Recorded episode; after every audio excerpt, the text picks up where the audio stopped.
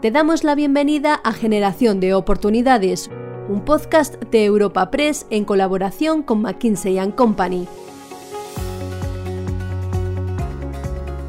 En este espacio profundizaremos en los vectores del cambio que nos depara el futuro más próximo, como son la innovación y el crecimiento, la tecnología y la digitalización, el futuro del trabajo o la sostenibilidad. Tenemos el placer de invitarte a esta cita mensual centrada en cada uno de estos sectores con expertos de algunas de las empresas más destacadas de cada ámbito. Episodio 1. El futuro del teletrabajo. Muchas empresas se encuentran ahora inmersas en procesos internos para instaurar sistemas híbridos de teletrabajo y trabajo in situ. La pandemia ha puesto de manifiesto las bondades del teletrabajo que en algunos países como es el caso de España, estaban por descubrir, pero también carencias en cuanto a la necesidad de desarrollar sistemas de aprendizaje y fomentar habilidades o capacidades diferentes entre los empleados. Para abordar el reto al que se deben enfrentar empresas, empleados y administraciones públicas, hoy charlaremos con responsables de algunas de las empresas colaboradoras del proyecto Generación de Oportunidades para conocer su opinión sobre el futuro del trabajo. Para elaborar este episodio hemos analizado diferentes informes y encuestas elaboradas por McKinsey, entre ellos el que lleva por título El futuro del trabajo después de la COVID-19. Este estudio analiza el impacto de la pandemia a largo plazo en el futuro del trabajo en ocho países distintos, España, Alemania, China, Estados Unidos, Francia, India, Japón y Reino Unido los cuales albergan casi la mitad de la mano de obra mundial y representan más del 60% del Producto Interior Bruto a escala global.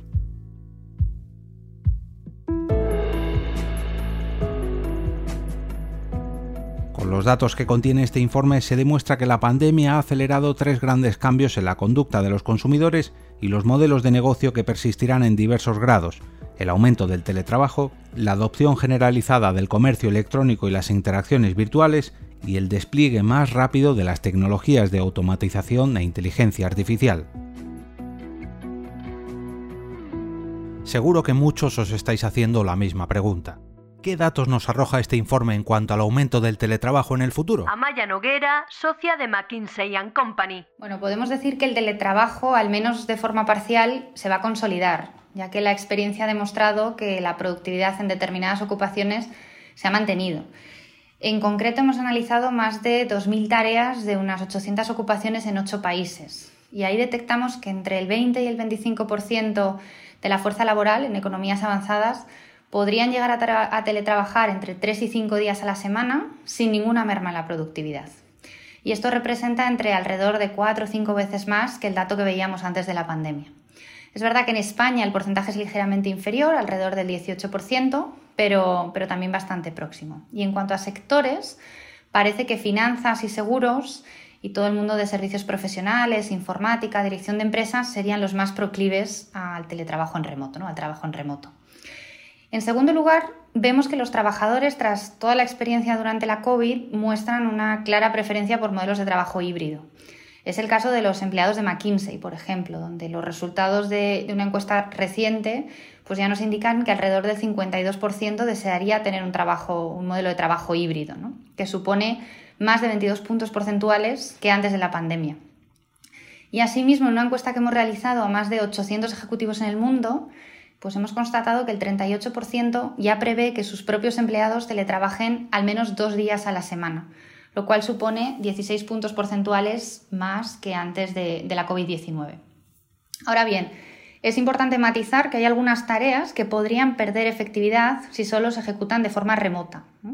Y esto puede ser el caso, por ejemplo, pues, de procesos de negociación, procesos de toma de decisiones críticas, sesiones del día a día de co-creación, sesiones de feedback o los propios procesos de inducción a la compañía de nuevos empleados. Y además existe el temor a que una menor presencialidad pudiera llegar a tener un impacto negativo en el sentido de pertenencia a la empresa, en la cultura de la empresa. Por todo esto, es previsible que la opción que más se extienda sea la de los modelos de trabajo híbridos.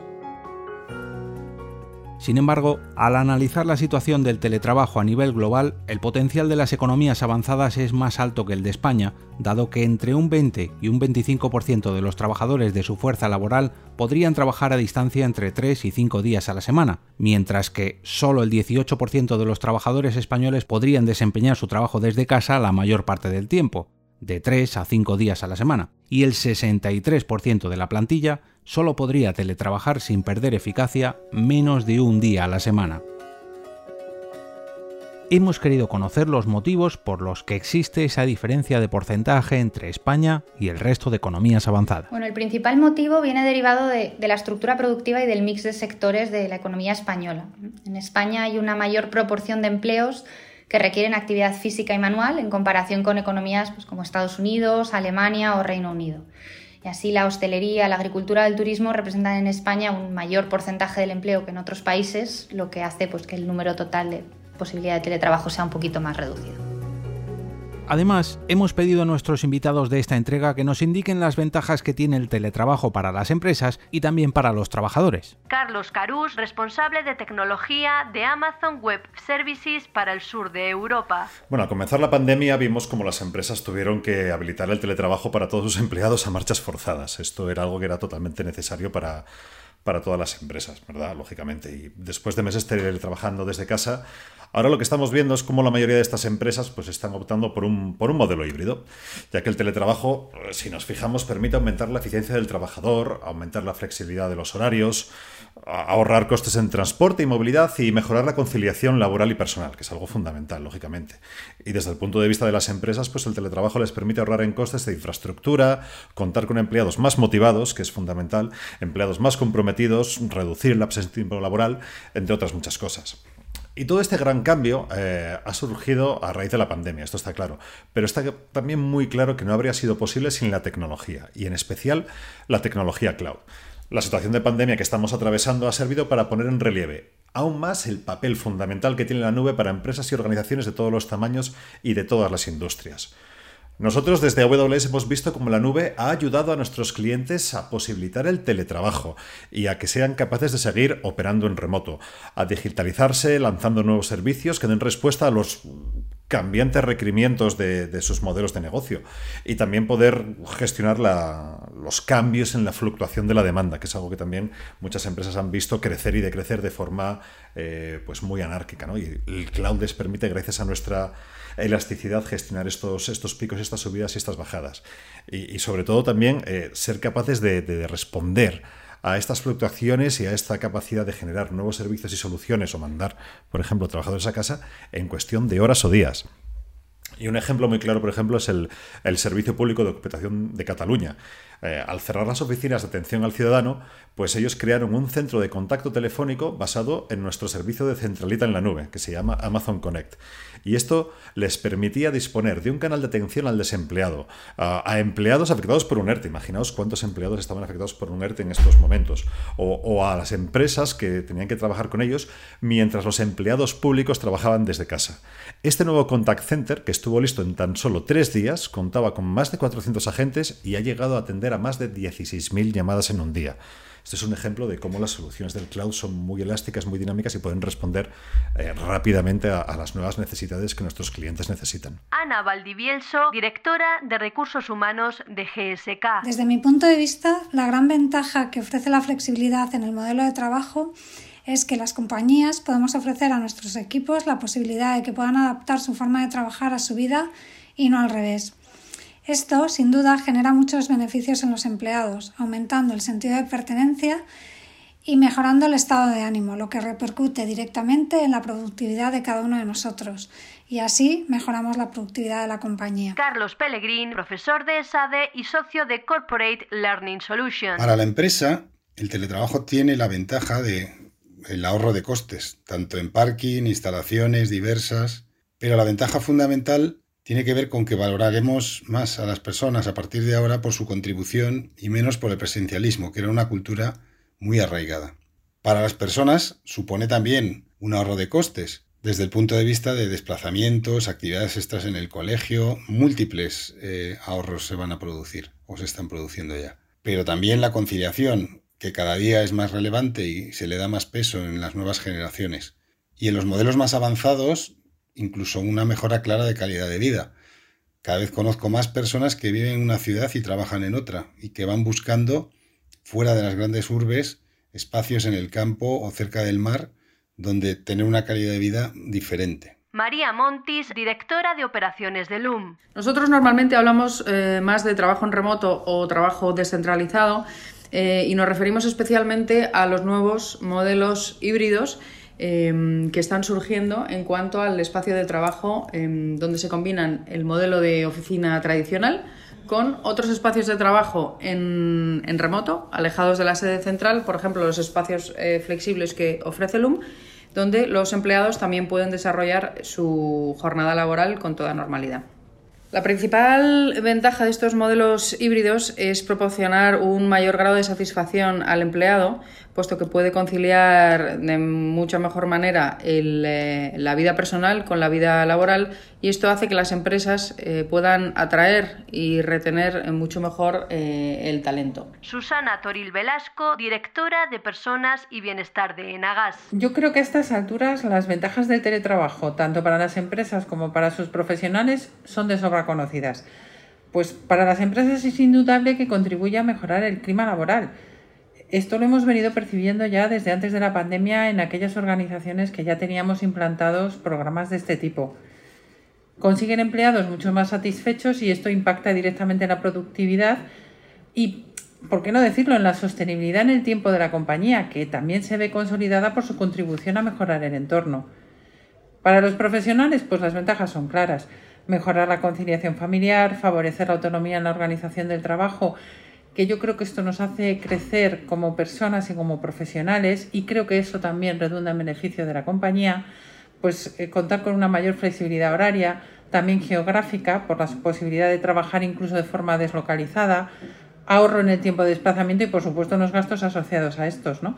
Y desde luego, aunque eh, la pregunta no lo mencionáis, yo creo que para la sociedad en general lo hemos visto durante los meses más duros de la pandemia, el teletrabajo ha supuesto una reducción considerable en emisiones y esto implica efectos positivos para la protección del medio ambiente y, por supuesto, la salud de las personas.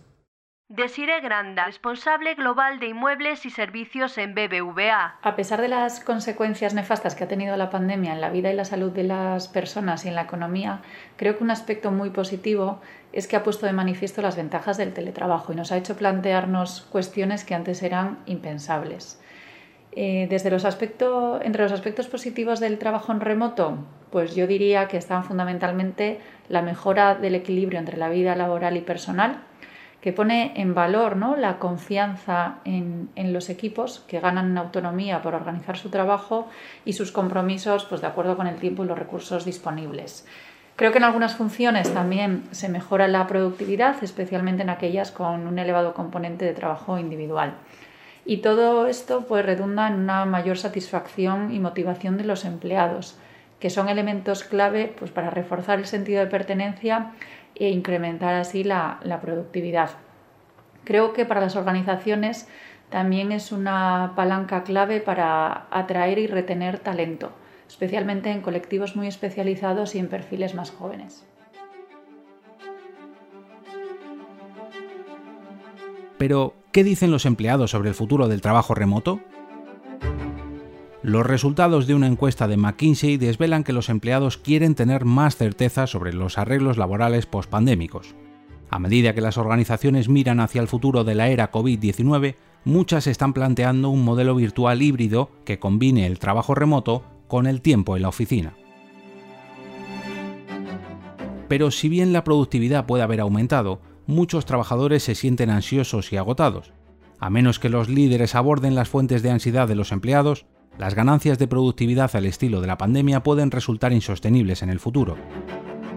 Esto se debe a que se sabe que dicha ansiedad reduce la satisfacción laboral, afecta negativamente las relaciones interpersonales con los colegas y disminuye el rendimiento laboral. Los resultados de esta encuesta aclaran la fuente de la ansiedad. Los empleados sienten que aún no han escuchado lo suficiente sobre los planes de sus empleadores para los arreglos laborales posteriores al COVID-19. A medida que los líderes organizacionales trazan el camino hacia el mundo pospandémico, necesitan comunicarse con más frecuencia con sus empleados, incluso si sus planes aún no se han solidificado por completo. Las organizaciones que han articulado políticas y enfoques más específicos para el futuro del lugar de trabajo han visto aumentar el bienestar y la productividad de los empleados. Por muy valiosa que sea para los trabajadores una visión detallada del trabajo postpandémico, el 40% de ellos dice que aún no ha escuchado hablar sobre ninguna planificación de sus organizaciones y otro 28% dice que lo que ha oído sigue siendo muy vago.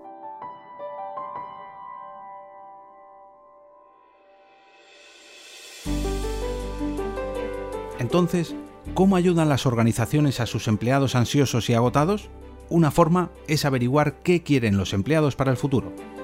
Más de la mitad de los empleados nos dijeron que les gustaría que sus organizaciones adoptaran modelos híbridos de trabajo virtual más flexibles, en los que los empleados a veces están en las instalaciones y a veces trabajando de forma remota. Esta forma innovadora puede ayudar a las organizaciones a aprovechar al máximo el talento donde quiera que resida, reducir costos y fortalecer el desempeño organizacional. Ana Valdivielso, directora de Recursos Humanos de GSK. La respuesta de cada empresa debe siempre adecuarse a lo que mejor se adapte a las necesidades de la misma y de sus empleados.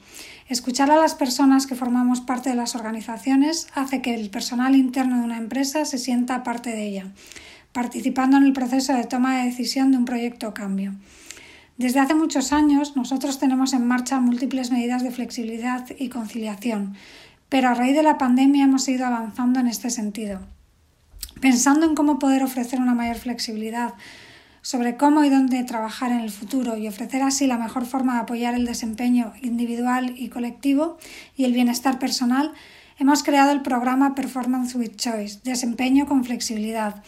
El objetivo es apoyar a nuestros equipos a tomar decisiones conscientes sobre cómo podrían trabajar de una manera que los ayude a rendir al máximo cuidando del bienestar personal combinando siempre diferentes modelos de forma de trabajo.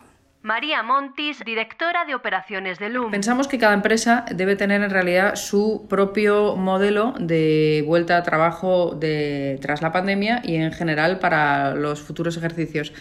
Mm, en realidad, cada empresa debería tener su propio modelo por una razón, porque cada empresa tiene su propio modelo de negocio y debería organizarse em, y organizar su plantilla en base a ello. Lo que sí pensamos que es transversal y, es, em, y debe ser el denominador común para estas eh, elecciones es mantener siempre el mejor equilibrio posible entre el bienestar de los empleados y su, satisfacción, manteniendo el máximo grado de productividad posible.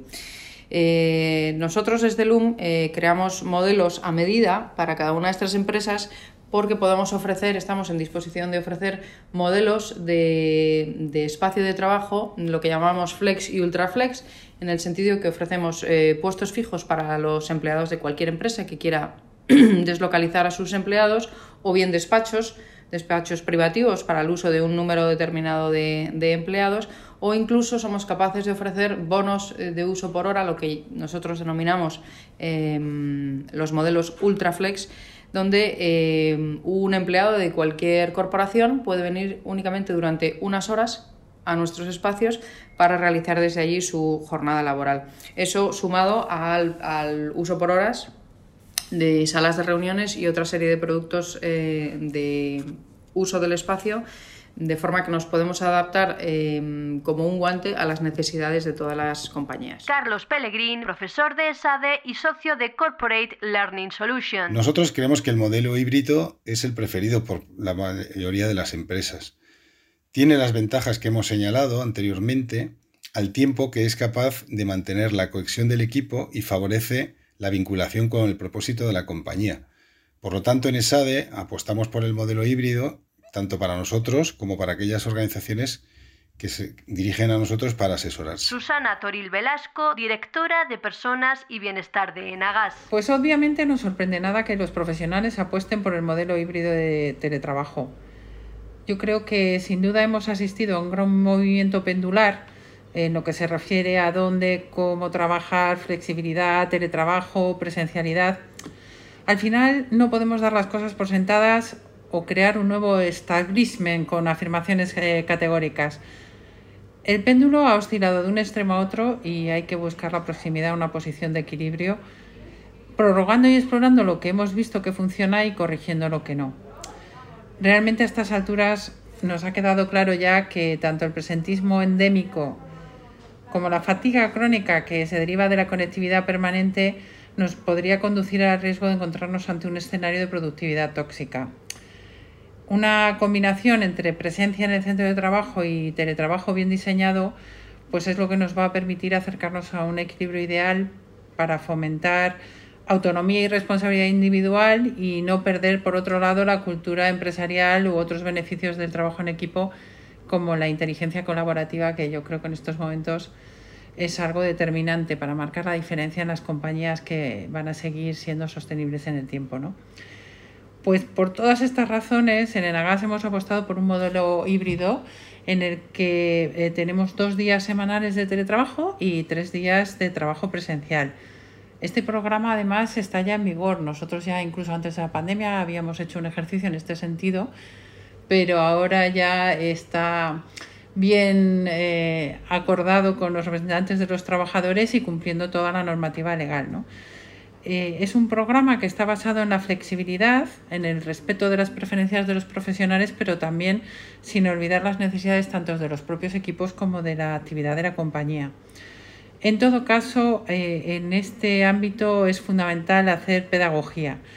Si queremos que el sistema funcione, hay que prestar mucha atención a los detalles, resolver dudas, abordar necesidades de los profesionales y, vamos, sin duda, apostar por la formación de los nuevos comos y por el acompañamiento a gestores y equipos. Aquí un pequeño ejemplo, pues nosotros hemos trabajado y seguimos trabajando para desarrollar competencias de cómo gestionar equipos virtuales y equipos mixtos. Los representantes de los equipos, los líderes, son fundamentales e incluso estamos ofreciendo apoyos de facilitadores y psicólogos para fortalecer los vínculos en estos equipos. Desire Granda, responsable global de inmuebles y servicios en BBVA. En BBVA tenemos pleno convencimiento de que los modelos de trabajo a futuro deben ser híbridos y flexibles. Esto es lo que, eh, desde nuestro punto de vista, pues permite aprovechar la ventaja de los dos modelos, ¿no? del presencial y del, y del remoto.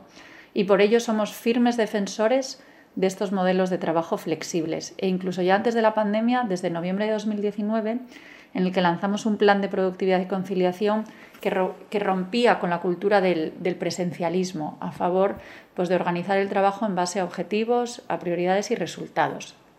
Y durante la pandemia lo que hemos hecho es evolucionar aún más estas formas de, trabajo. Desde el 1 de septiembre, en línea con la evolución positiva de la pandemia en España, hemos puesto en marcha un modelo de trabajo híbrido basado en la flexibilidad, de forma que de forma general establece un 40% del tiempo en remoto y un 60% en, en, presencial. Se trata de una nueva fase dentro de nuestro plan de retorno que seguiremos adaptando en función de los aprendizajes que vayamos obteniendo y, por supuesto, eh, de los datos sanitarios. ¿Y qué dicen los ejecutivos del trabajo híbrido? Según una nueva encuesta de McKinsey a 100 ejecutivos, la mayoría de las organizaciones solo ha comenzado a pensar y articular los detalles de cómo llevar a cabo una combinación más permanente de trabajo remoto e in situ para todos aquellos roles que no son esenciales para desempeñarlos en el lugar.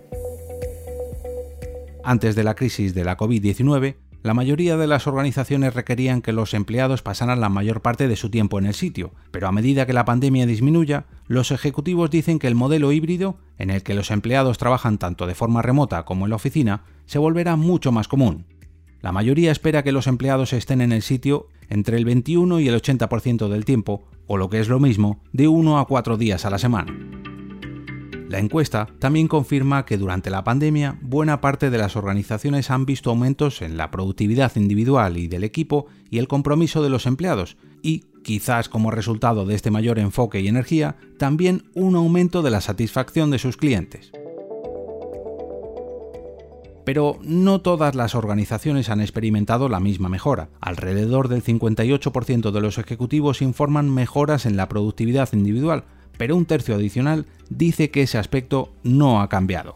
Por otro lado, las empresas rezagadas que representan el 10% de los encuestados relatan que la productividad individual ha disminuido durante la pandemia. es importante tener en cuenta la alta correlación entre la productividad individual y del equipo. Los ejecutivos de alto nivel que dicen que ha mejorado tienen cinco veces más probabilidades de informar que la productividad del equipo también ha aumentado.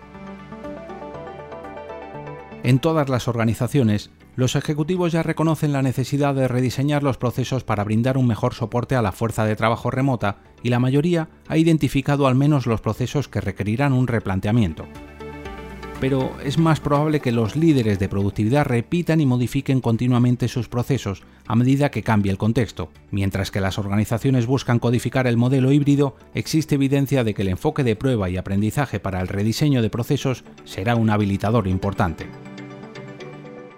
Por este motivo, hemos planteado la siguiente cuestión a nuestros expertos de este capítulo.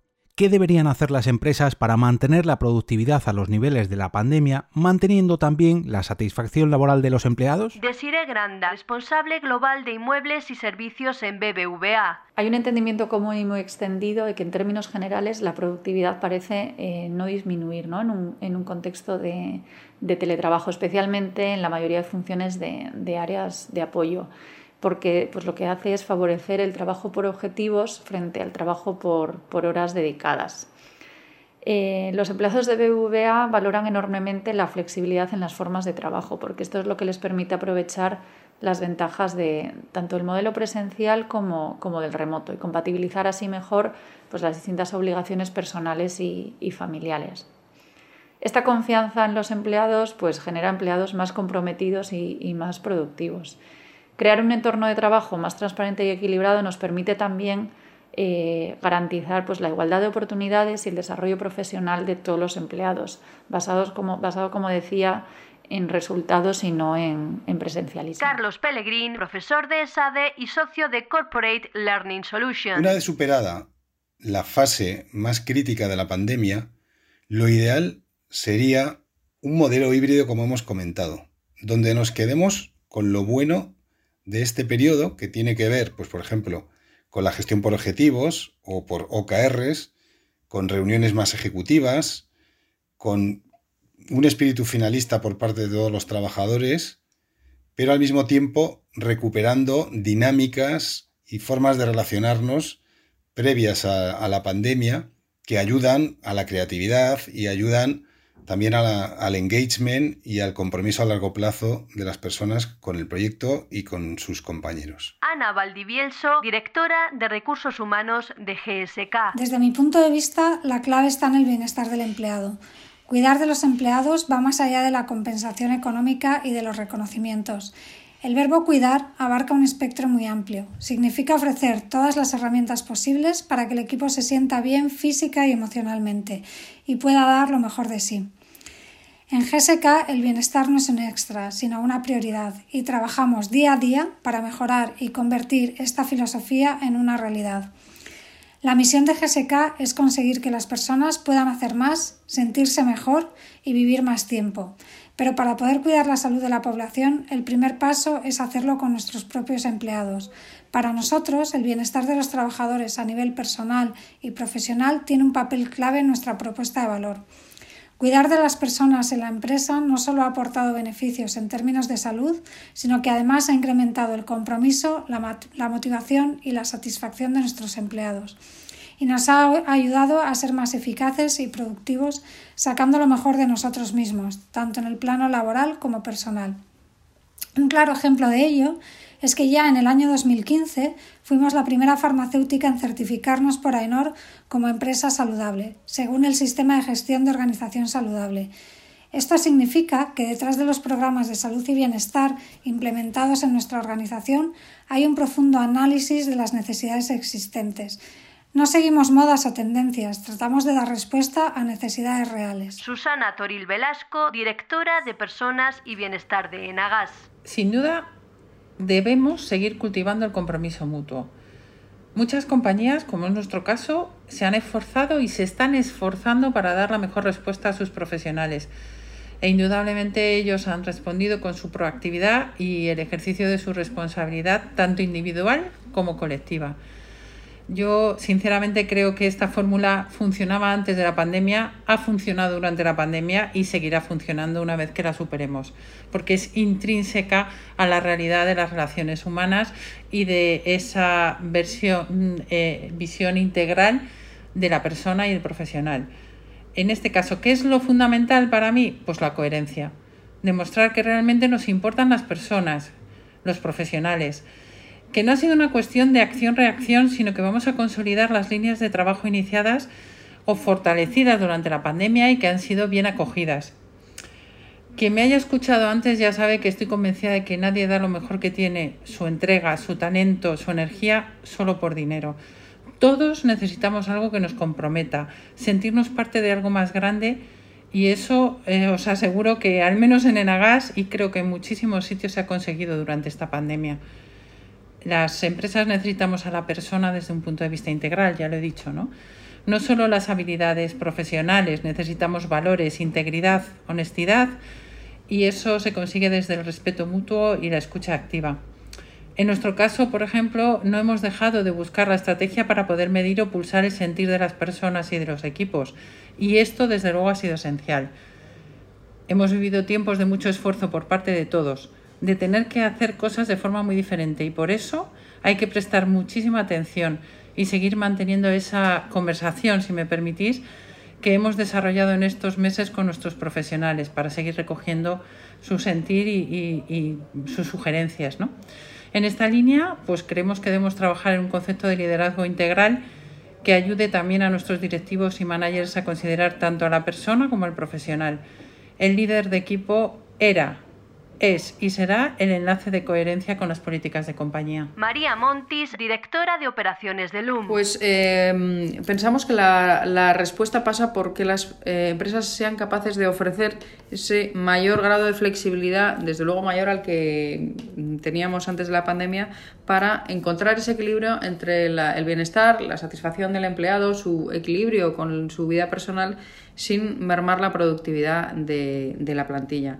Para eso son muy convenientes las soluciones de espacio flexible que desde LUM, como he comentado anteriormente, podemos ofrecer porque los empleados pueden trabajar desde ubicaciones más cercanas a su casa sin tener que desplazarse hasta la sede central eh, de su compañía necesariamente todos los días, buscando un modelo híbrido, un equilibrio entre el desplazamiento a la sede central que pueda estar ubicado a mayor distancia de su domicilio eh, combinándolo con días eh, de trabajo en estos espacios flexibles que puedan estar mucho más cercanos a su domicilio. Recordemos que uno de los cambios que la pandemia ha acelerado, según el informe El futuro del trabajo después de la COVID-19, es la adopción generalizada del comercio electrónico y las interacciones virtuales. Este ha crecido en el 2020 entre dos y cinco veces más rápido que antes de la pandemia en todos los países. En España, el ritmo de crecimiento interanual de las ventas de comercio electrónico aumentó 4,7 veces. Si bien partía de un nivel más bien bajo, aumentó su cuota de ventas minoritarias totales en varios múltiplos. Como resultado de ello, 300.000 trabajadores serán desplazados por el comercio electrónico, por ejemplo, camareros de restaurante y personal de atención al cliente, aunque debemos tener en cuenta que al mismo tiempo se crearán 300.000 empleos de comercio electrónico adicionales, por ejemplo, conductores de servicios de entrega y empleados de almacenes logísticos.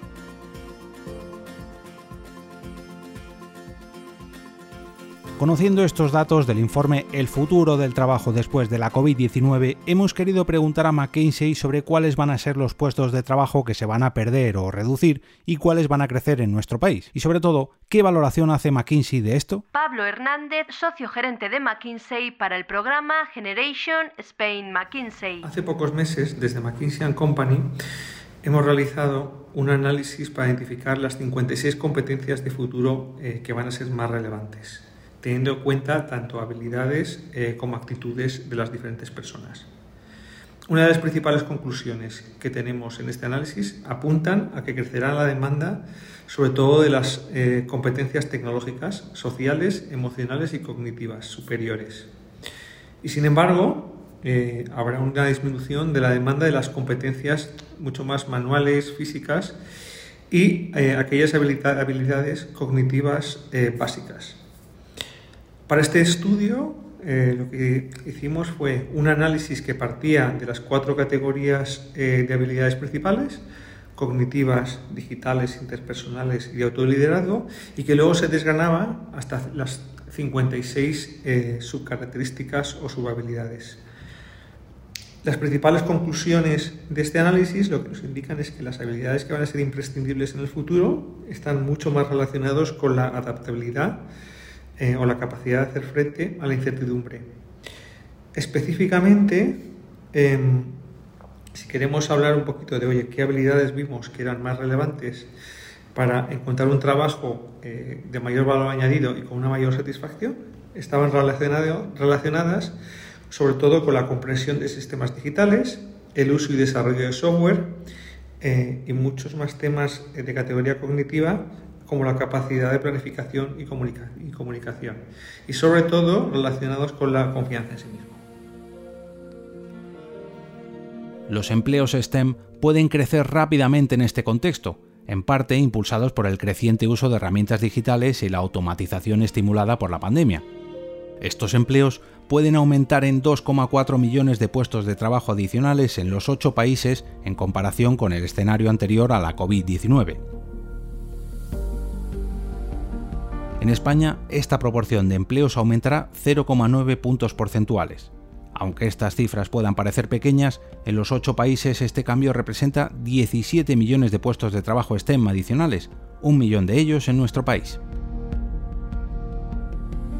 Pero para poder acceder a estos puestos de trabajo más especializados como las profesiones STEM o de atención sanitaria, los trabajadores que desempeñan empleos con salarios bajos y medios tendrán que adquirir nuevas competencias y especialidades. En este sentido, una nueva encuesta sobre reciclaje desvela que la urgencia de abordar las brechas de habilidades es clara y, en todas las industrias, es más importante que nunca hacerlo. La mayoría de los encuestados dice que el desarrollo de habilidades es la mejor manera de cerrar esas brechas y que han redoblado sus esfuerzos para capacitar mejor a sus empleados desde que comenzó la pandemia.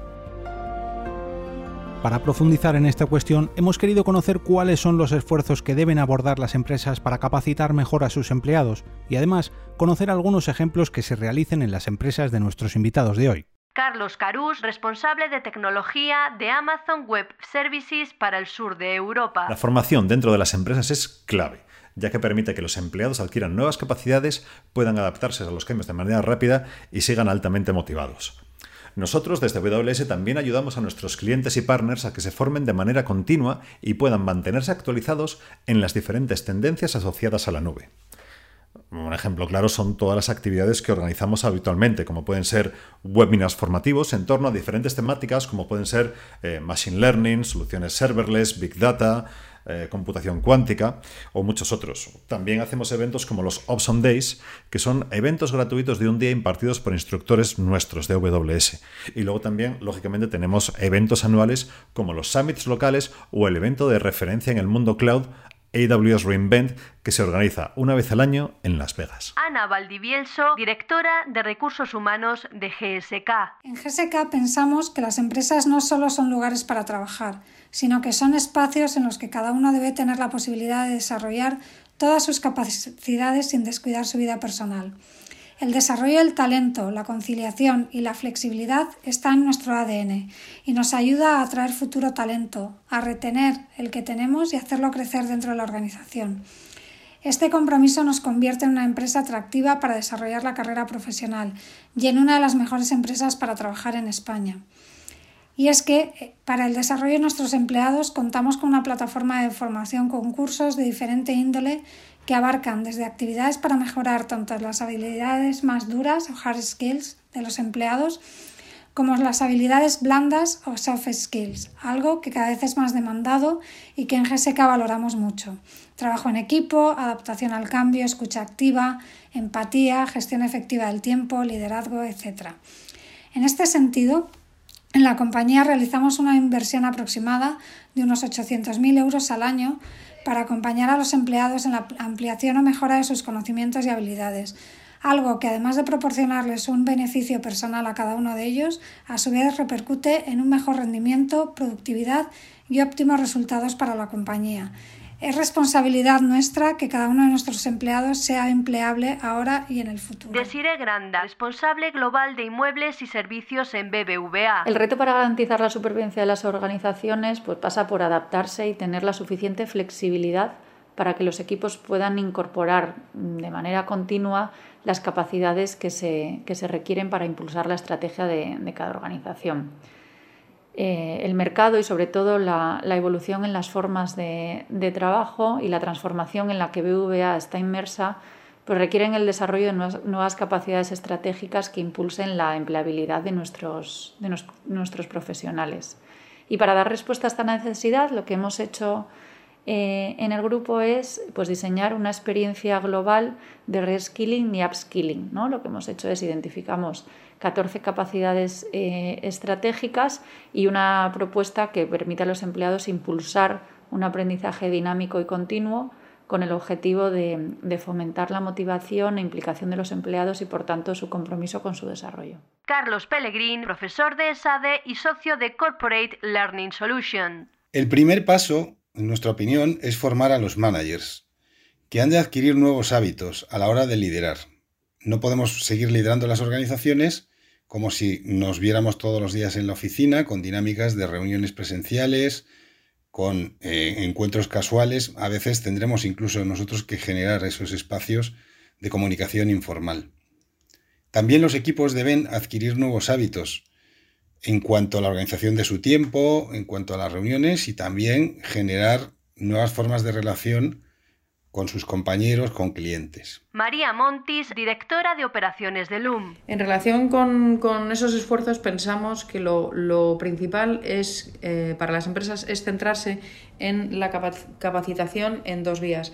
La primera es en fomentar el uso de herramientas colaborativas, la que todos nos hemos visto abocados en mayor o menor medida durante la pandemia a utilizar herramientas de, conexión en remoto, infinidad de herramientas. Eh, eh, colaborativas que antes eh, no teníamos tanta costumbre en utilizar. Es importante que las empresas fomenten este tipo, mm, este tipo de software, este tipo de herramientas para eh, que sea posible ese trabajo en, remoto desde cualquier espacio, ya sea desde la sede central o desde los espacios de trabajo flexible para que los empleados puedan tener, digamos, mayor flexibilidad mm, a la hora de desarrollar su, su trabajo desde cualquier ubicación física. Por otro lado, es importante que las empresas también eh, tengan en cuenta la formación genérica en, diversos ámbitos, sobre todo formación continuada de sus empleados para que eh, los mismos puedan tener eh, y desarrollar las nuevas skills que se están demandando en el mercado laboral, de forma que sus empleados de alguna forma no se queden obsoletos en sus capacitaciones y, y conocimientos. Creemos que la empresa debe velar porque los empleados eh, sigan estando al día en todas las capacidades eh, que se requieren en el mercado laboral. Susana Toril Velasco, directora de Personas y Bienestar de Enagas. Bueno, el mundo de la formación no es ajeno a la transformación que se está produciendo eh, pues en líneas generales en todos los sectores. ¿no? En Enagas, ¿qué hemos hecho? Pues activar nuestro radar de novedades y llevamos tiempo incorporando todas eh, esas iniciativas eh, que puedan contribuir a este reskilling y upskilling de nuestros profesionales. tener en cuenta que además nosotros eh, contamos con una escuela de formación que pusimos en marcha ya hace 10 años. Algunos ejemplos que destacaríamos, pues la incorporación progresiva de la formación con equipos de realidad virtual. Eso nos permite replicar de forma casi real entornos de trabajo y simular hipótesis de riesgo, entrenar a los equipos en procesos de actuación. Tener en cuenta que nosotros nos dedicamos además a servicios esenciales muy vinculados al mundo de la instalación, de las infraestructuras, etcétera.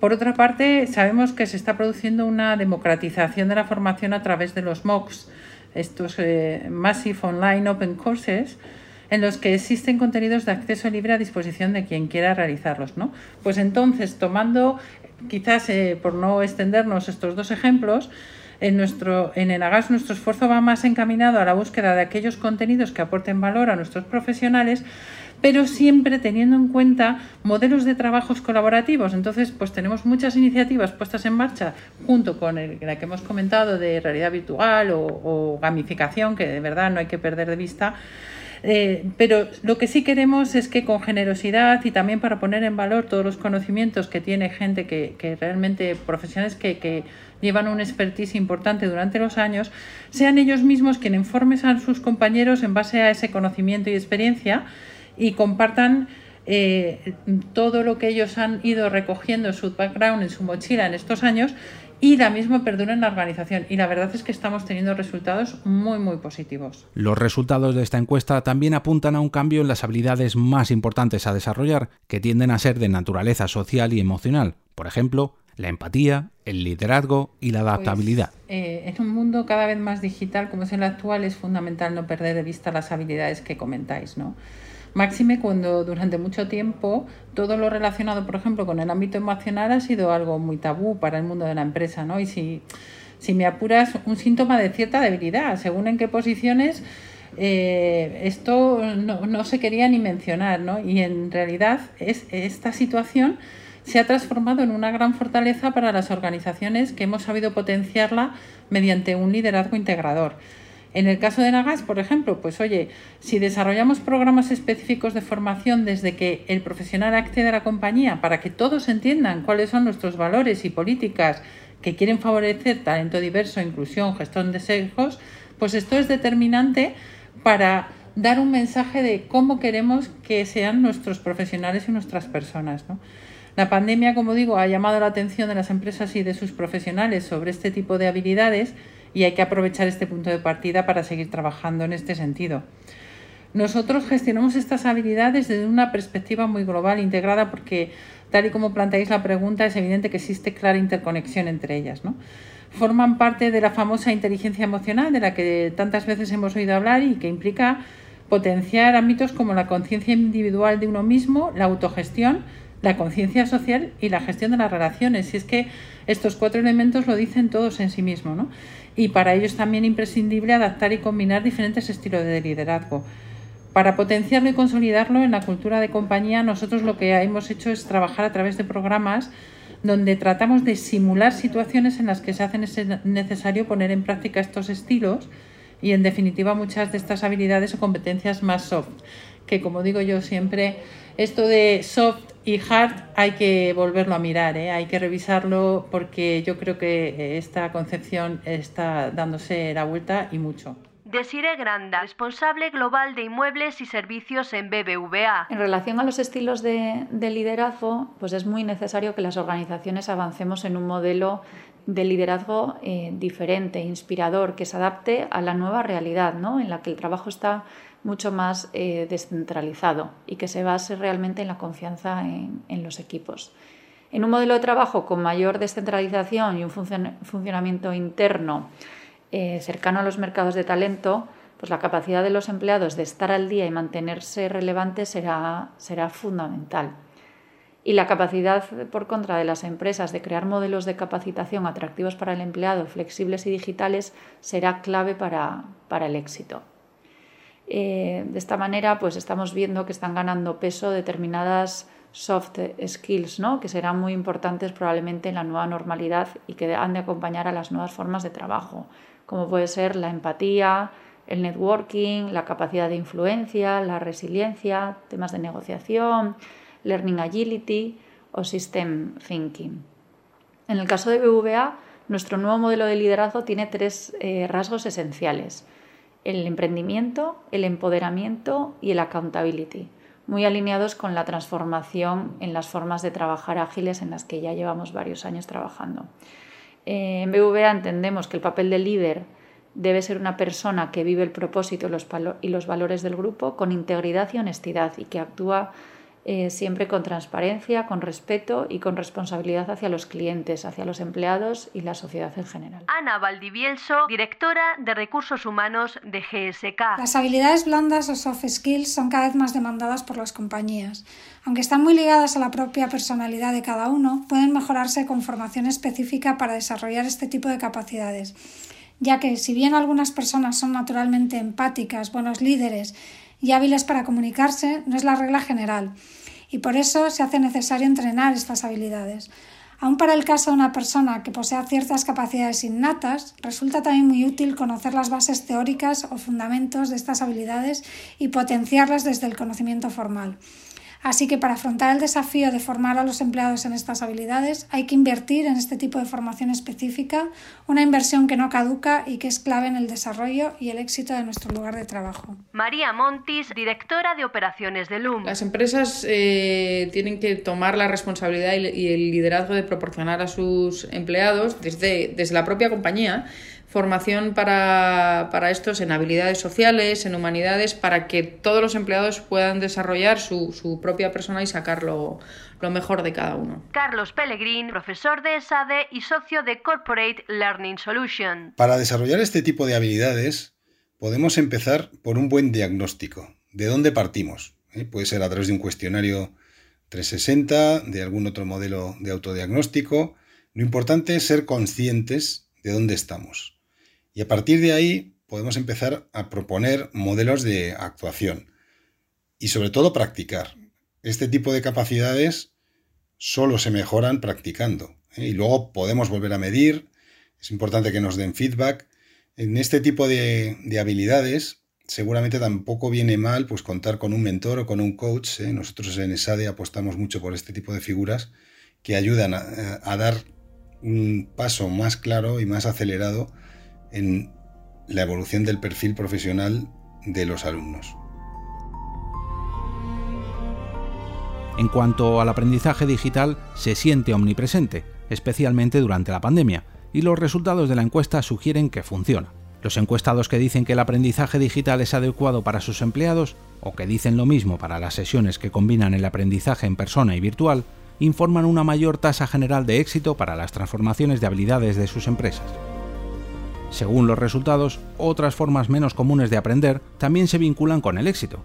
Los encuestados que citan equipos de aprendizaje entre pares o coaching de expertos tienen más posibilidades de informar transformaciones exitosas, lo que subraya la importancia del aprendizaje basado en equipos que, en nuestra experiencia, es un ingrediente crucial en las estrategias de habilidades exitosas. Lo primero es entender que tenemos que aprender de manera permanente. ¿eh? un aprendizaje que es para toda la vida ya no podemos pensar que, bueno, hacemos un esfuerzo, hacemos un posgrado, una carrera y con eso es suficiente. Y también que esto es lo que nos va a hacer de verdad dueños de nuestro destino, el aprendizaje permanente. ¿eh? El concepto, por ejemplo, de Nomad, que es el concepto de aquel trabajador del conocimiento, ¿eh? que es cada día más libre, no se vincula a una única organización y que puede elegir porque tiene un área de conocimiento o un dominio ¿eh? en el que es experto. Bueno, pues este tipo de conceptos cada día se van a, a imponer más. Por lo tanto, es bueno elegir el área en la que queremos desarrollarnos y a partir de ahí poner toda la energía para conseguir diferenciarnos y tener un conocimiento que de verdad nos asegure la empleabilidad. Carlos Carús, responsable de tecnología de Amazon Web Services para el sur de Europa. Bueno, está claro que la expansión de la tecnología en la nube está creando una gran oportunidad laboral, y sobre todo aquí en España. Y esta oportunidad es de vital importancia tanto para las economías locales, incluso si te pones a, a pensarlo como las economías globales. Aparte, la pandemia ha precipitado la digitalización tanto de nuestra sociedad como de nuestra economía y ha aflorado la necesidad de más y mejores especialistas del ámbito tecnológico, que den soporte al uso cada vez más masivo que hacemos de una infinidad de servicios a través de Internet. De hecho, según los datos de LinkedIn, la computación en la nube ha estado entre las dos principales habilidades que más se necesitan por las empresas en los últimos cinco años a nivel mundial. Esto está muy bien, pero es que hay un problema, y es que el principal reto es que en la mayoría de las profesiones y posiciones relacionadas con el cloud, la demanda lamentablemente supera con creces la oferta de talento. Y es por ello que los trabajadores del futuro tienen una gran oportunidad para acceder a profesiones altamente demandadas y muy bien remuneradas. Hay una gran demanda. Pero claro, para ello necesitan formarse en la tecnología de la nube. Para asegurar esa fuerza laboral en la actualidad y en el futuro, nosotros desde AWS contamos con diversos programas formativos que preparan a los estudiantes para esas oportunidades laborales futuras que son, lógicamente, tan, tan demandadas. La verdad es que queremos ayudar a cerrar la brecha entre la formación y la demanda y crear nuevos caminos para que los estudiantes puedan comenzar sus carreras profesionales en posiciones altamente cualificadas utilizando el cloud o la nube. Eh, hace menos de un año, AWS anunció que para 2025 habríamos ayudado a 29 millones de personas alrededor de todo el mundo a desarrollar sus habilidades técnicas, con capacitación gratuita en compactación en la nube e invirtiendo cientos de millones de dólares en más de 200 países y territorios. Ah, tenemos muchos programas educativos como son AWS Educate y AWS Academy, que proporcionan a los estudiantes los recursos que necesitan para desarrollar sus habilidades tecnológicas en la nube, brindando a los educadores y a los alumnos acceso al contenido formativo que les permitirá impulsar sus conocimientos en campos como inteligencia artificial, análisis de datos, ciberseguridad, creación de aplicaciones a escalas, bueno, o muchísimos otros.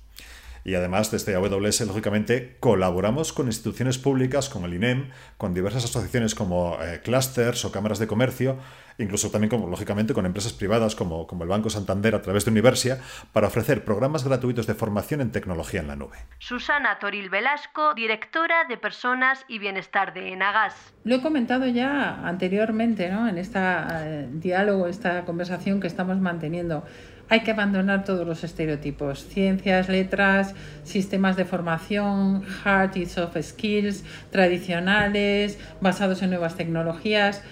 Desde que nacemos estamos inmersos en un proceso de aprendizaje continuo y tenemos que hacernos muy conscientes de ello si queremos avanzar. Hay que abandonar la zona de confort, explorar, estar atentos a lo que demanda la sociedad para seguir avanzando de forma sostenible, sobre todo muy sostenible para la persona y para el contexto, para la sociedad y para el planeta. ¿no? Hay que dejar a un lado el miedo al cambio y entender que se abre un mundo de oportunidades.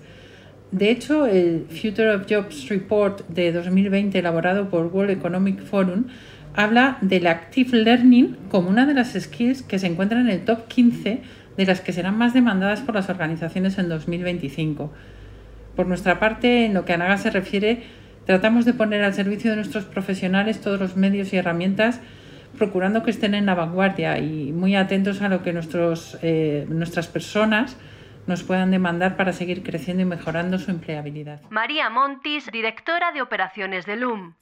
Pues eh, de nuevo creemos que la solución pasa por, por ofrecer eh, a, a sus empleados formación continuada en humanidades, que también son muy relevantes, no solo es importante la formación técnica en lo tecnológico, es importante también cuidar eh, ese desarrollo de, esa sensibilidad, de habilidades sociales, en definitiva, formar eh, de una manera eh, total e íntegra a cada uno de los empleados. Y por otro lado, ¿qué creen que deben hacer los responsables políticos para ayudar a la sociedad trabajadora a adquirir estas nuevas habilidades? Pues hay que destinar presupuestos públicos para la formación continuada de todas las personas que están en, en edad de trabajar, en la población activa en definitiva, especialmente pensando en los más desfavorecidos para, mm, en definitiva, no dejar a nadie fuera de estas posibilidades de crecimiento personal y de, em, empleabilidad de cada uno de ellos. Es importante que nadie se quede atrás en, esa formación de las skills eh, y de las habilidades, en definitiva, que está demandando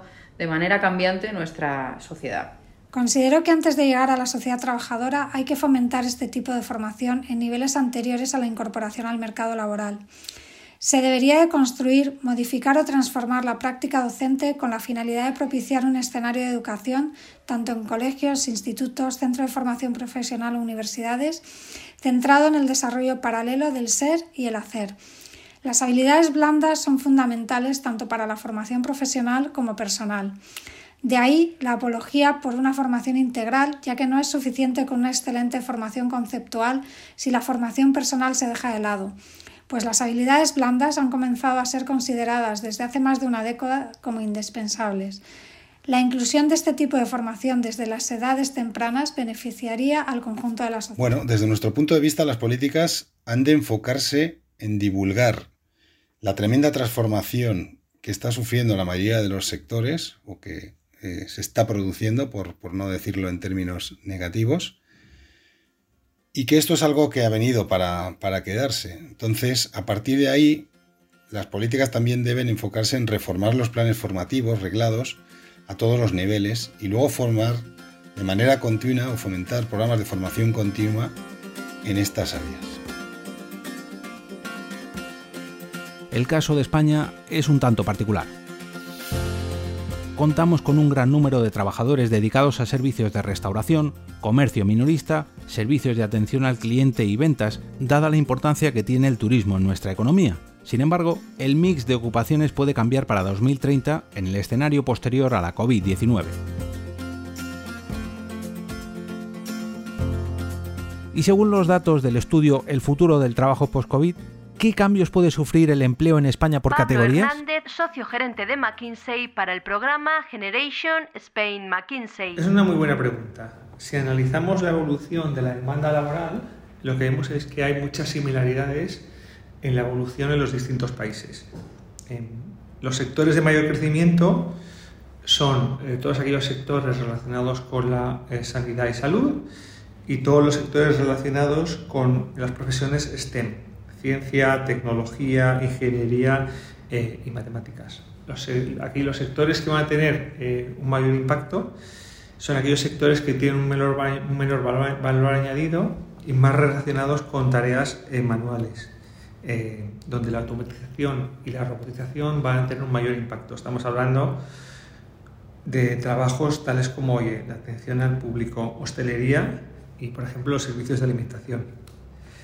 Para ser un poquito más específicos, en España eh, esperamos que en estas, estas ocupaciones de las que hemos hablado, tales como oye, científicos y técnicos eh, o atención médica, van a tener un crecimiento de empleo pues de, más de 700.000 eh, eh, personas.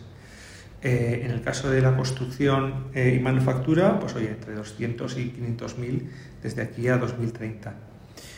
Específicamente estamos hablando de profesiones tales como oye, analistas y diseñadores de software, multimedia, temas como técnicos de operaciones y tecnología de información, soporte al usuario, auxiliares de, enfermedades, de, enfermería o incluso apoyos a personas mayores. En el caso de las profesiones que esperamos que tengan un mayor impacto, estamos hablando de personales de limpieza, de eh, auxiliares de máquinas de textiles eh, y profesiones similares. En Europa, los trabajadores sin título universitario, los miembros de grupos étnicos minoritarios y las mujeres tienen más probabilidades de necesitar cambiar de ocupación después de la pandemia. En Francia, Alemania y España, el aumento de las transiciones laborales necesarias debido a las tendencias aceleradas por la COVID-19 es 3,9 veces mayor para las mujeres que para los hombres. Del mismo modo, las transiciones de ocupación afectan más a los trabajadores más jóvenes y a los individuos no nacidos en la Unión Europea. En general, el número de trabajadores que pueden necesitar cambiar de ocupación en Francia, Alemania y España puede aumentar un 15,2% de media en toda la población activa durante la próxima década debido a las tendencias influidas por la COVID-19. Según el estudio de McKinsey, son los trabajadores sin estudios, los grupos étnicos minoritarios y las mujeres los que tienen más probabilidades de necesitar cambiar de ocupación después de la pandemia, pero ¿cómo pueden las empresas prepararse para reciclar a estos trabajadores? Y, por otro lado, ¿qué deben hacer los responsables políticos para ayudar a un sector de la población tan débil a adaptarse a estos cambios? Carlos Carús, responsable de tecnología de Amazon Web Services para el sur de Europa. Mira, desde AWS defendemos que las empresas con una fuerza laboral más diversa tienen un mejor desempeño financiero. Así de simple. Creemos que tener una fuerza laboral diversa brinda a las organizaciones una mejor comprensión de las necesidades de los clientes y es clave para desbloquear ideas y acelerar la innovación. Y en esta diversidad se incluyen los grupos menos representados o minoritarios. Es muy simple, el proceso creativo y de innovación es más sólido y productivo cuando se pueden escuchar una amplia gama de opiniones con diferentes puntos de vista. Los equipos diversos están mejor preparados para detectar oportunidades de diversas fuentes e inputs. En términos puramente comerciales, una fuerza laboral diversa proporciona una ventaja competitiva y las empresas, claramente, tienen más éxito cuando se comprometen con un liderazgo diverso. ¿Dónde está el problema? Que hay que conseguir una fuerza laboral diversa y para ello es imprescindible que estos grupos puedan acceder a la formación necesaria y para ello la colaboración público-privada es imprescindible. Nosotros desde AWS estamos participando con nuestro programa AWS Restart en este tipo de iniciativas. Este programa se trata de un eh, sistema formativo, una formación gratuita, que prepara a las personas para desarrollar su carrera profesional en la nube y les conecta con empleadores potenciales sin necesidad de tener experiencia tecnológica previa. A través de AWS Restart ofrecemos nuevas habilidades y capacitación laboral durante 12 semanas a personas en circunstancias de mayor vulnerabilidad, como pueden ser colectivos de desempleados. Y este programa no solo ofrece competencias digitales, sino también habilidades técnicas y sociales, con el objetivo de conseguir un puesto de trabajo de nivel inicial relacionado con el mundo del cloud, y cubre desde la preparación del currículum a cómo realizar las entrevistas. Ah, mira, ahora mismo eh, Restart se encuentra disponible en Madrid y estamos trabajando en colaboración con la Cámara de Comercio de Madrid. Carlos Pellegrín, profesor de SADE y socio de Corporate Learning Solutions. Estos colectivos son los más vulnerables porque ocupan puestos de trabajo más susceptibles de ser seguramente sustituidos por la tecnología o incluso por robots. En mi opinión, las empresas han de dar un paso adelante invirtiendo en este tipo de, programas de reskilling, que, que son fundamentales para que estas personas no se queden atrás. De todos modos, no siempre se va a conseguir desde el punto de vista de las empresas privadas, con lo cual es fundamental también que en el ámbito público se hagan esfuerzos por crear programas de formación y de cualificación que no obliguen a estar eh, meses o años en las aulas para adquirir esa cualificación. ¿eh? Pasar de una cultura de titulados largos a una cultura de cualificaciones y que esas cualificaciones estén conectadas con la economía real, ¿eh? evolucionar nuestros planes de estudio y favorecer a estos colectivos a la hora de acceder a estos programas. María Montis, directora de operaciones de LUM. Pues de la misma forma que he comentado anteriormente respecto a las administraciones públicas, lo primero y lo más esencial es tomar conciencia del problema. A partir de ahí hay que tener una voluntad decidida y no cosmética de ayudar para ayudar desde las empresas a resolver este problema, destinando también pues, una serie de, partidas o presupuestos eh, a ser posible público-privados, aunque en este caso estamos hablando de las, de las empresas privadas, para intentar incorporar a las personas más desfavorecidas a, las plantillas de las corporaciones y darles eh, salida laboral para que puedan reengancharse al mercado laboral eh, cuanto antes. Eh, articulando programas de ayuda y sobre todo que estén bien gestionados tanto a nivel privado como a nivel público, especialmente a nivel local.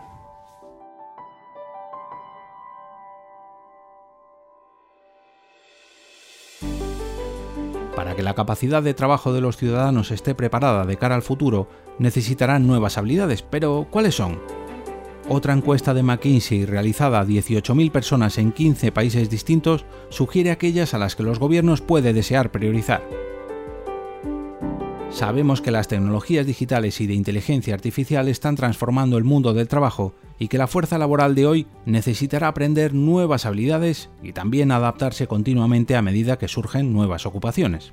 La investigación del McKinsey Global Institute ha analizado el tipo de trabajos que se perderán, así como los que se crearán a medida que la automatización, la inteligencia artificial y la robótica se afiancen, y además también ha inferido el tipo de habilidades de alto nivel que serán cada vez más importantes como resultado de todo ello. La necesidad de habilidades manuales y físicas, así como cognitivas básicas, disminuirá, pero crecerá la demanda de habilidades tecnológicas, sociales y emocionales y cognitivas superiores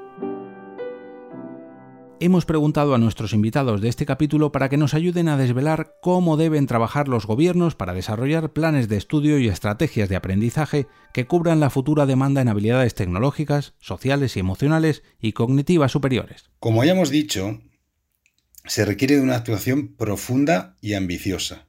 La nueva realidad contamina todas las áreas, no es un tema solamente y exclusivamente de revolución tecnológica, que por supuesto que también, pero la ética, la estrategia, los modos de consumo, todo se ve influido por, este nuevo escenario. Por lo tanto, tenemos que cambiar de paradigma. Por ejemplo, cuando revisemos los planes de estudio, no podemos quedarnos en las aproximaciones tradicionales. Hay países donde, por ejemplo, uno puede estudiar un doble grado de física y filosofía. Probablemente este es un enfoque muy adecuado de los retos a los que nos vamos a enfrentar. Por lo tanto, no, tenemos que seguir pensando en mundos estancos y la organización de los programas no puede limitarse a cómo están estructuradas las universidades hasta ahora. Para, para mm, atender la futura demanda es fundamental eh, que las administraciones públicas y las universidades eh, trabajen de la mano del tejido productivo, es decir, de las empresas. Es la única forma para atender mejor las necesidades cambiantes de nuestra economía y de nuestra sociedad. Esto al final se debe traducir o debería traducirse en programas de estudios concretos, prácticos y ambiciosos que preparen para los nuevos retos de la sociedad, de nuestra economía y de la economía mundial, en definitiva, que es con quien competimos, eh, pero siempre desde la meritocracia y el esfuerzo eh, y el culto al esfuerzo que creemos que es algo que no se debe nunca dejar de lado.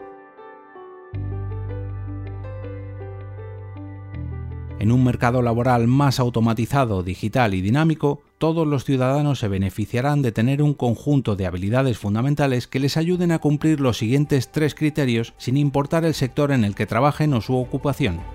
Agregar valor más allá de lo que pueden hacer los sistemas automatizados y las máquinas inteligentes, operar en un entorno digital y adaptarse continuamente a las nuevas formas de trabajar y a las nuevas ocupaciones. La mayoría de los niños en todo el mundo tiene acceso a la educación primaria y secundaria, pero no toda ella es de alta calidad, y la educación temprana para los más pequeños, la mejor edad para desarrollar ciertas mentalidades y actitudes, es inasequible para la mayoría de las personas en casi todos los casos. Además, muy pocos países han elaborado un sistema para proporcionar acceso asequible a una formación de adultos de calidad. Por lo tanto, así como la revolución industrial en el siglo XIX impulsó una expansión del acceso a la educación, la revolución tecnológica actual deberá impulsar una mayor expansión para garantizar el acceso universal de alta calidad y asequible a la educación desde la primera infancia hasta la jubilación. Con todos los datos que hemos visto y como conclusión, nos gustaría descubrir qué deben hacer los trabajadores, empresas y responsables políticos para afrontar estos retos de reciclaje profesional que nos permitan afrontar el futuro del trabajo que nos espera. Mi recomendación para todos es que se sitúen en el contexto que nos ha tocado vivir. A partir de ahí, plantearse qué ventajas competitivas pueden aportar en ese nuevo escenario o definir un nuevo ámbito en el que poder realizar esa aportación. Desde ese punto de arranque, invertir en formación para desarrollar esas capacidades que nos permitan mantener o crear oportunidades de crecimiento y pasar rápidamente a la acción. Personalmente creo poco en los programas generalistas o en los esfuerzos que se centran exclusivamente en la formación. Hay que pasar de las musas al teatro y eso requiere un liderazgo decidido que haga que la transformación se produzca de verdad. No se trata, por lo tanto, solo de adquirir un nuevo lenguaje o de que los nuevos conceptos nos suenen. Tenemos que ser capaces de profundizar y de llevarlos a nuestro negocio, traducir estos nuevos modelos, traducir estas nuevas tecnologías en casos de uso exitosos en nuestras empresas y en nuestra sociedad. La revolución tecnológica de los datos lleva años transformando la industria financiera y, la, y, la, forma en la que se producen, distribuyen y se consumen los, servicios financieros. Si a todo esto le sumamos las implicaciones que ha tenido la pandemia, pues lo que estamos viendo es que se están transformando también las formas de trabajar y y de organizarse de las compañías. Y estos cambios, pues por supuesto, tienen reflejo en la forma en que las entidades trabajamos el talento, enfocándonos mucho más ahora en preparar a nuestros empleados ante los nuevos retos y capacidades que se demandan en esta nueva realidad. En BVA eh, hemos dado pasos adelante muy visibles para alinearnos con este posicionamiento estratégico. Por un lado, hemos profundizado en los modelos de desarrollo profesional, en los que se pone al empleado en el centro, haciéndole dueño de su carrera y dándole herramientas de advisory o de asesoramiento para que de manera muy transparente sea capaz de identificar y aprovechar las oportunidades, de la misma manera que hacemos con, nuestros clientes. Además, hemos implementado de manera muy decidida nuevas formas de, organizarnos y de trabajar altamente flexibles basadas en la metodología Agile. Y todo esto, pues, eh, acompañando el modelo de iniciativas de alto impacto en materia de conciliación, de diversidad e igualdad de oportunidades. En el entorno actual de automatización, digitalización y con todo el impacto eh, de la pandemia en, los trabajos, la recapacitación em, de la fuerza laboral ya no es una opción. Es necesario realizar un esfuerzo de recapacitación de toda la fuerza laboral para conseguir eh, desarrollar en ellos todas las nuevas habilidades y capacidades demandadas en un entorno en el cual oye, las empresas eh, encuentran grandes dificultades para encontrar diferentes perfiles.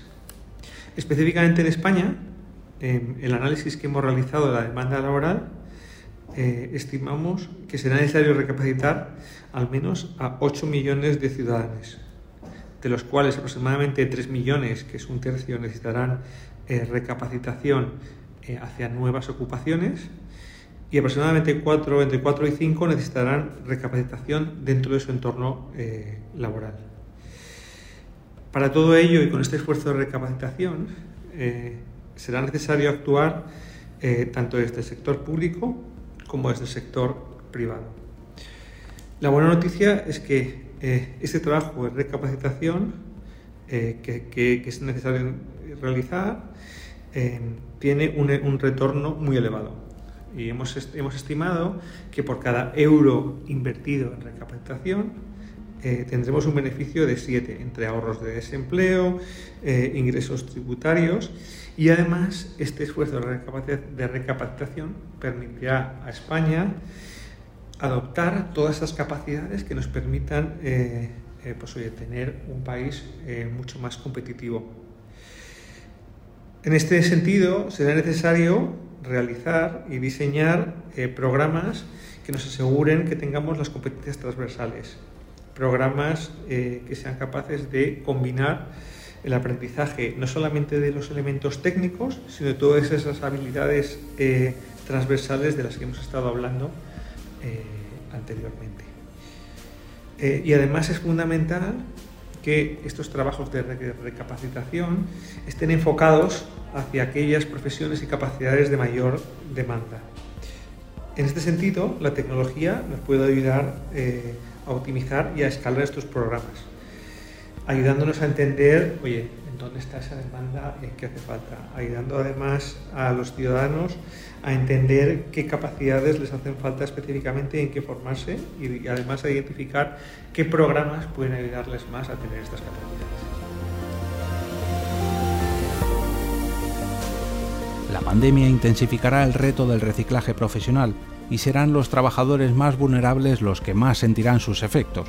Para salir fortalecidos de la pandemia, ahora es el momento para que las organizaciones inviertan en transformaciones de habilidades y apliquen las lecciones aprendidas para cristalizar sus necesidades de habilidades actuales y futuras.